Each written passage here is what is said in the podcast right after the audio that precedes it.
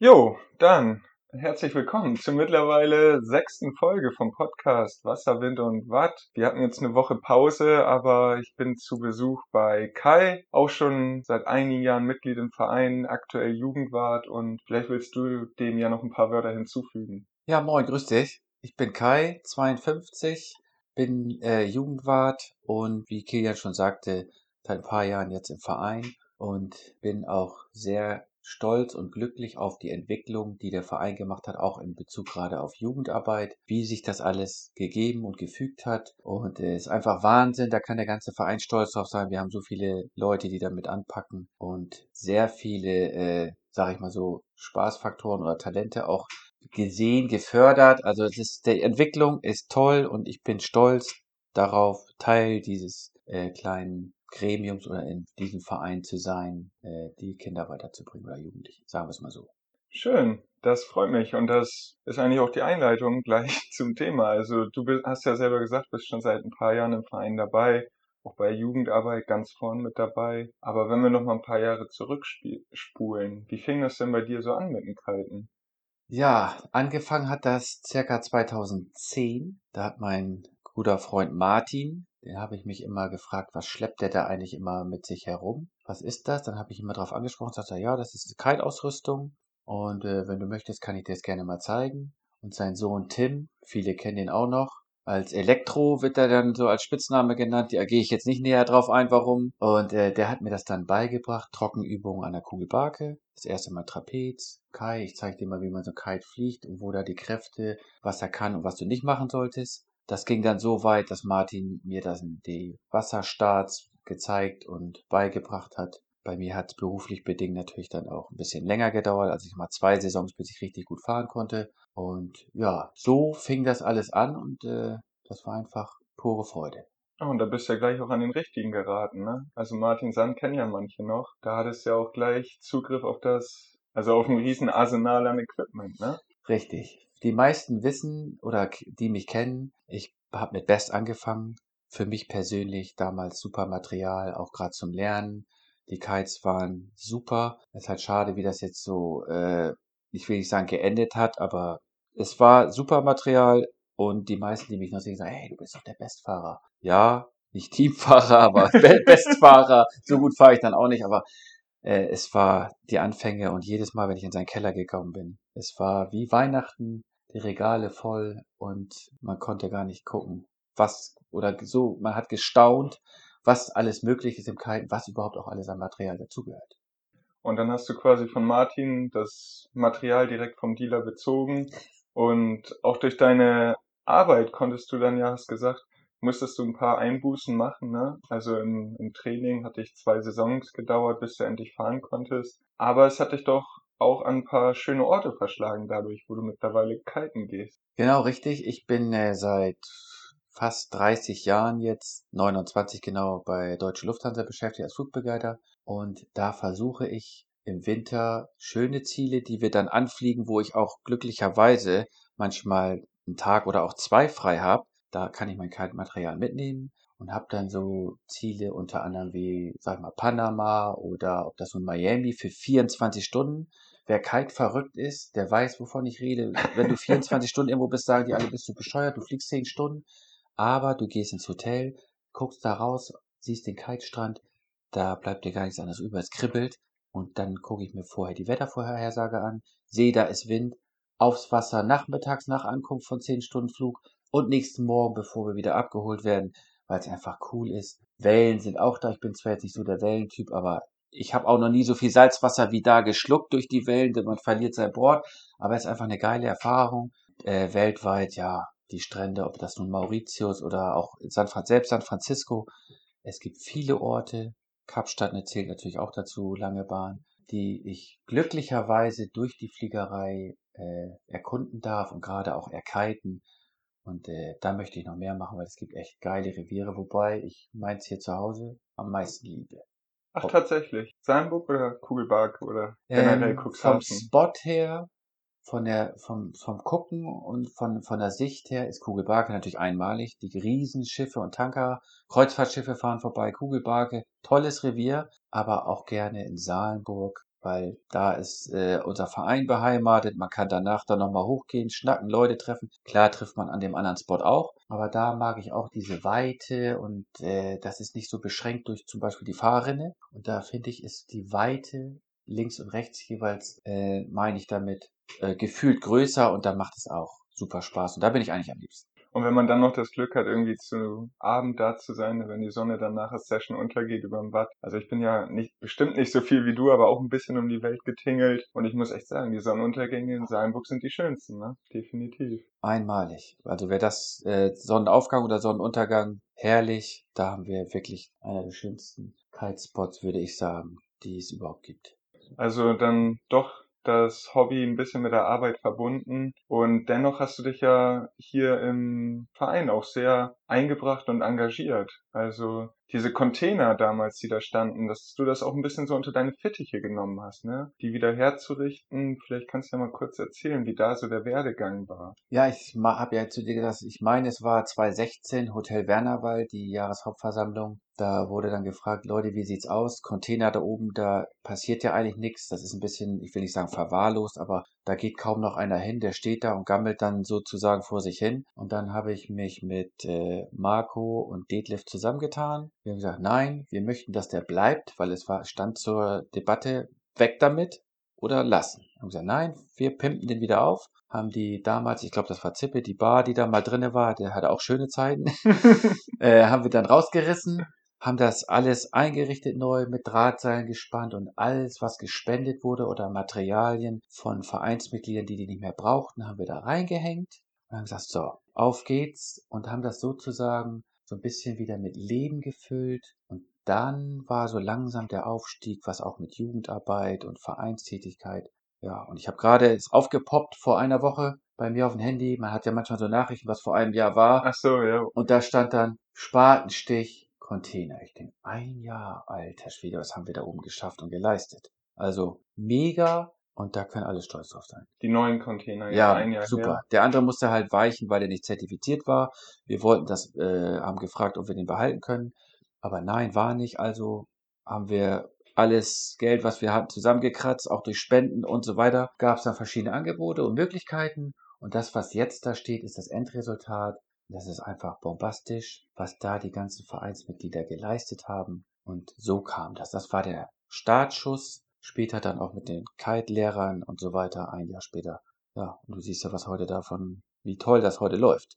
Ich hoffe doch, dass das heute toll läuft. Also in einer Woche ist ja oder dieses Wochenende ist ja Saisonstart für uns von den Schulungen. Ihr habt ja damals dann die, als 2016 die Container ausgebaut erstmal. Da waren die neuen Container ja noch, die, die standen ja noch gar nicht im Gespräch. Da ging es ja erstmal um die alten. Und du hattest gesagt, dass das auch so ein bisschen der Startschuss für die Jugendarbeit war. Also in der letzten Folge hatte Elen ja schon erklärt, dass quasi vom DSV oder VDS, ich bin da ein bisschen durcheinander gekommen, Beides äh, die, gut. Beides gut. ähm, dass da die Anfrage kam, ob ihr Kite-Lehrer ausbilden wollt im Verein. Und da warst du ja auch gleich mit dabei, ne? Ja, dadurch, dass ich natürlich schon ein paar Jahre vorher äh, am Kiten war, habe ich gedacht, also ich habe immer so einen Hang, äh, was Jugend und Helfen und äh, Ausbildung und äh, Schulung zu tun hat, so ein bisschen Drang oder Hang dazu gehabt. Und äh, ja, dann habe ich mich natürlich auch freiwillig gemeldet. Habe gedacht, okay, dann kannst du das nebenbei später noch weitermachen. Auch in Bezug auf, wenn ich mal jetzt nicht mehr fliegen sollte, was wahrscheinlich in zehn Jahren ungefähr der Fall ist. Ich gucke immer sehr aufmerksam dann die Stellen weltweit, Kitesurf Instructor, we're looking for you und so weiter. Dann könnte man das, so ist der Hintergrund, vielleicht mal mit meiner Frau irgendwo zwei, drei Monate überwintern und dann machst du da den Kite-Lehrer im Ausland. Also das sind so Sachen, warum ich das auch mache, um mir die ganzen Türen offen zu halten. Weil viele meiner Kollegen, die dann irgendwann 55, 60 sind, die fallen in so ein Loch, weil auf einmal müssen sie den gelben Ausweis abgeben, Fliegerei, Tschüss, Feierabend. Und dann so, was mache ich eigentlich jetzt? Und dann möchte ich vorgreifen und dann habe ich diesen, nehme ich diesen langen Anlauf von Jugendarbeit und dann irgendwo, äh, wie bei der Kiterei, da noch helfen, Jugendarbeit machen. Das ist eigentlich der Grund gewesen, weil ich da auch, und weil der Sport natürlich bombastisch, einfach geil und Spaß macht. Das finde ich ist immer eine ganz interessante Sicht. Also sich im Verein engagieren als private Altersvorsorge. Interessanter Punkt, ja cool. Und dann die Ausbildung gemacht und jetzt bist du ja auch, oder bist ja aktuell der Jugendwart vom Verein. Wie kam es denn dazu? Ja, wie kam es dazu? Ähm, das stand an, äh, der Posten stand an. Ich habe vorher schon immer so ein bisschen äh, privat ein, zwei Leute, äh, die mich gefragt haben, geschult hier, ah, was ist mit dem Verein? Macht ihr dann nicht mehr irgendwann Jugendarbeit? Dann haben wir das irgendwann aufgegriffen und Jugendwart, ja, ich habe da einfach Bock drauf gehabt, das voranzutreiben und ich äh, bin gerne mit Jugendlichen zusammen. Und äh, ja, jetzt war gab es ja dann auch die erste Reise, die wir hatten. Da, das war perfekt in Dänemark. Und äh, die ganze Entwicklung, ja, das hat, macht einfach Spaß, denen das beizubringen. Zumal ja auch, Entschuldigung, wenn ich das sage, und es sei mir aber sicherlich auch verziehen von den anderen Hörern, es sind halt viele alte Säcke dann auch oder mittelalterliche, wir wollen ja nicht aussterben als Verein. Das will ja kein Verein. Wir wollen uns ja immer weiter, ich will nicht sagen fortpflanzen, aber wir wollen ja, es soll ja immer, der Verein soll ja weiter bestehen. Und äh, das ist ein Sport, den kann man sich leisten und das wollen wir denen halt näher bringen, indem wir das All-Inclusive-Paket erstmal zum Teil bieten, vom Verein aus das zu machen und weiter zu, äh, zu entwickeln. Und dann kann man ja sehen, ist da, weil viele fragen, ah, ist das teuer und oh, hier und da. Aber dann sage ich ja zu, wir bieten alles, du kannst Neo, Board, du kriegst alles. Dann guckst du dir das an und nach dieser Saison, und du hast den Schein dann, dann kannst du entscheiden, mache ich, mache ich nicht. Dann sagst du den Eltern, Weihnachten, ich möchte Board, ich wünsche mir Geld und dann könnt ihr euch das anschaffen. Und 80 Prozent der Jugendlichen, das wirst du mir bestätigen, sicherlich glaube ich, äh, die haben mittlerweile auch Ausrüstung, die sind alle dabei geblieben. Was für geile Typen. Ja, an auf jeden Fall gutes Material haben sie und das Fahren sieht auch nicht schlecht aus. Ne? Genau, richtig. Da haben wir ja auch zum Glück tolle Sponsoren, was das, dieses Kite-Material betrifft. Mit, mit äh, äh, damals äh, Duoton oder jetzt auch Elevate. Da hast du natürlich super Material und da fahren die und üben drauf. Und zack, wir haben mit Duoton angefangen. Die Leute hatten Duoton. Elevate, auch super Material. Ich möchte jetzt keinen hervorheben, deswegen, es gibt viele tolle Firmen, ist auch keine Schleichwerbung, aber wenn du gutes Material hast und vom Verein auch schon anbietest, ja, und dann toll, wie die das dann machen, dann wollen die das auch natürlich. Und dann ja. lernt sich manches mit gutem Material auch einfacher. Auf jeden Fall. Also hier hinter mir hängt ja dein erstes Board. Da, hatten wir schon, da musste ich ja ein bisschen lachen, weil das ist ja maximal 1,40, also eher noch kleiner und sauschmal, also extrem 1, schwer damit zu üben wahrscheinlich. Ne? Genau, ist 1,37 weiß ich noch. Und äh, das war das Board, was äh, Tim Sand gefahren hat und Martin. Das haben sie mir dann überlassen. Ich habe dann natürlich auch als Alternative bei wenig Wind ein größeres Board gehabt. Aber da dann drauf zu üben, da muss es schon ordentlich Wind sein, dass du vorankommst. Aber das hat mich halt auch weitergebracht. Immer nicht aufgeben, weil so ein kleines Board erfordert natürlich noch mehr Geduld. Äh, aber zu dem Zeitpunkt, es war jetzt elf Jahre her, gab es halt nicht Boards wie Sand am Meer und Leute, die das gemacht haben. Ja, das Verein. stimmt. Und so kam das dann.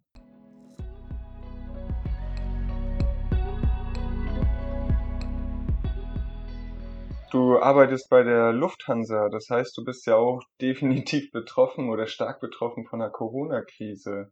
Also letztes Jahr hatten wir ja auch vom Verein deswegen ziemliche Einschnitte in der Jugendarbeit, gerade zum Beginn der Saison und da hat sich dann natürlich einiges angestaut. Aber du konntest ja dennoch die Saison letztes Jahr ganz gut überbrücken, ne? Ja, die konnte ich überbrücken. Ähm, es hat sich halt dann vor zwei Jahren, gab es ja dann, äh, die Kiterei wurde dann gegründet. Da konnte ich dann halt die mobile Kiteschule, hat Sebastian mich gefragt, hier, ich suche Lehrer, hast du Bock? Ich möchte gerne Locals haben, die sich hier vom Revier her auskennen, die die Leute kennen, die so ein bisschen entspannt, hier alles, was mit Cuxhaven zu tun hat, wenn Leute mal fragen, wo ist dies, wie seht ihr das, dass du da dann auch Auskunft und überhaupt Wissen hast.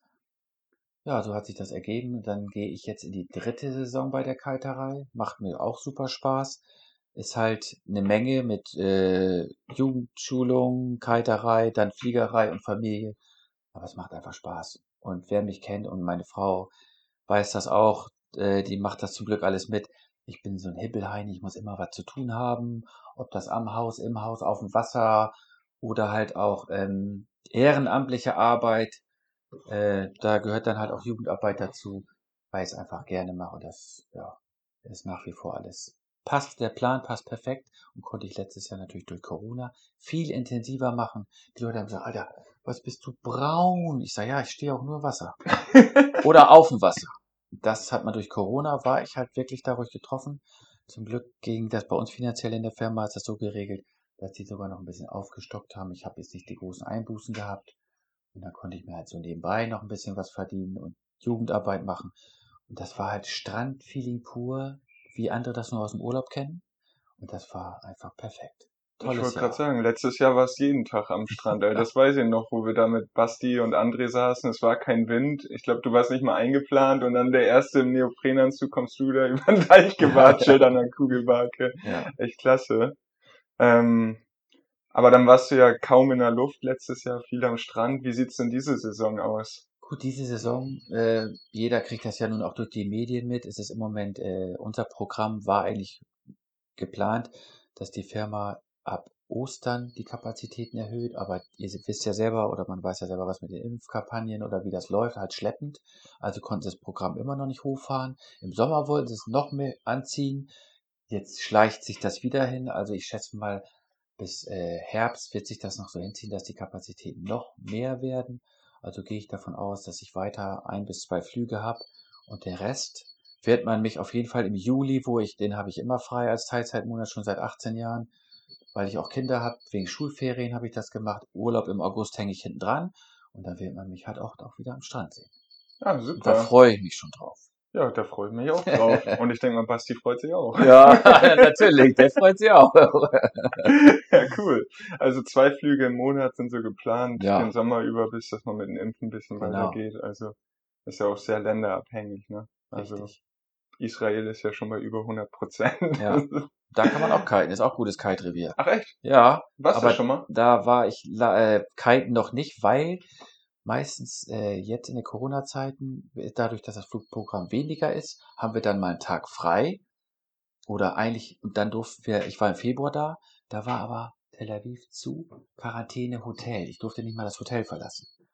Dann guckst du aufs Wasser und dann siehst du die Wellen und den Wind und denkst, oh, jetzt kannst du nicht raus. Jetzt sind die alle geimpft.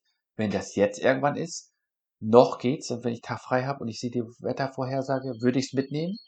Aber Standardprogramm ist, abends rein, nächsten Mittag raus. Ah. Also da reicht die Zeit dann nicht. Schade. Schade, ja.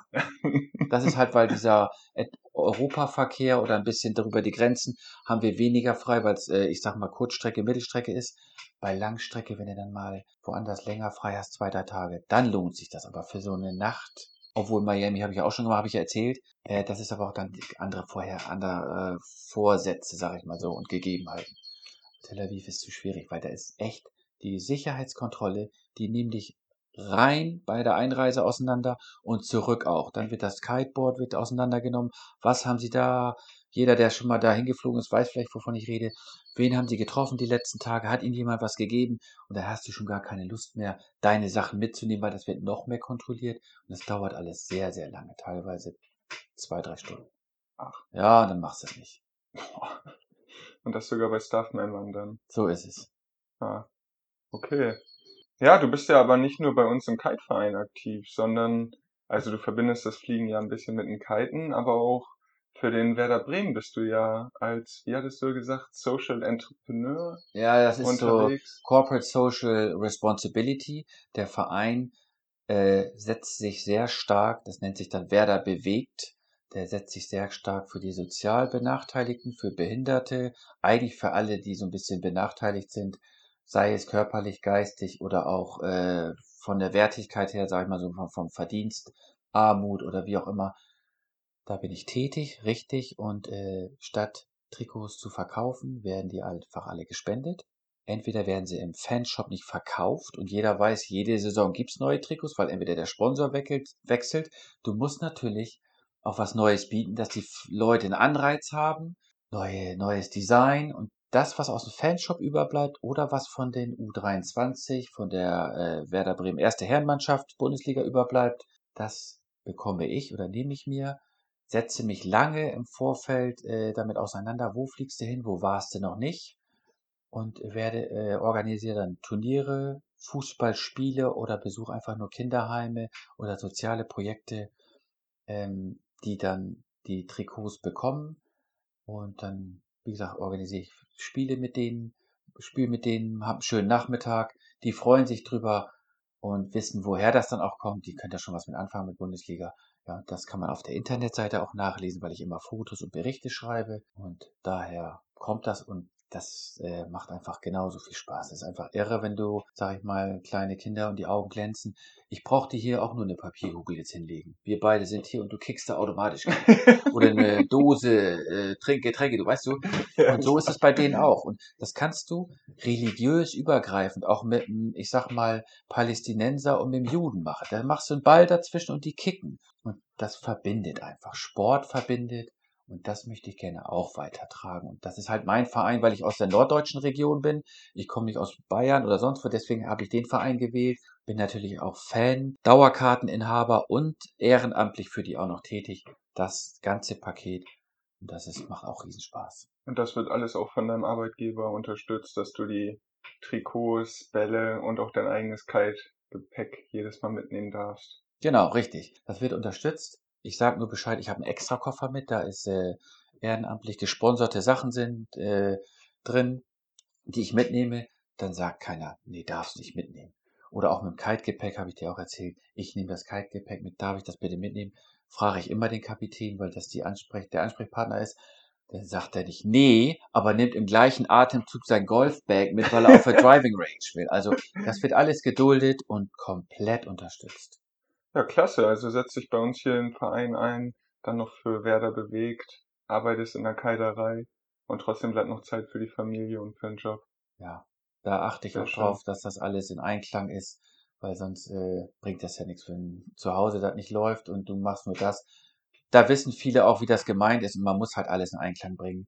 Und das äh, möchte ich auch und das klappt. Und nur weil das klappt, die, durch die Unterstützung meiner Familie, die auch selber zum Glück, ist ja auch nicht überall, die sind auch alle selber Fußball bescheuert, bekloppt oder begeistert, sag ich mal so. Und deswegen läuft das natürlich noch besser und noch runter. Ja, und ja nicht nur Fußball begeistert. Also letztes Jahr bei Ferienfreizeit, da war ja deine Frau mit, um uns ein bisschen zu beköstigen. Und deine Tochter war ja auch mit, um kiten zu lernen. Ne? Also die unterstützen das Ganze ja auch. Richtig. Und Emily meine Tochter macht jetzt auch weiter, die ist natürlich auch heiß, weil die auch schon ein paar Meter gefahren ist, ist jetzt gestern 13 geworden. Wie gesagt, die ist zwar jetzt große Reiterin auch geworden, ich sag aber, du Reiten, Kiten, das kannst du gut verbinden. Wenn Wind ist, gehst du dahin und wenn Reiten, das kann man gut verbinden und sie ist da auch heiß drauf und will das auch weitermachen. Ja, die Reiter sind ja meist nur bei Ebbe im Wasser, ne? So ja. ist es. Also kann sie dann da vom Pferd absteigen, das Pferd stehen lassen und geht gleich aufs Kite. Boah. Ja, super. Cool. ja.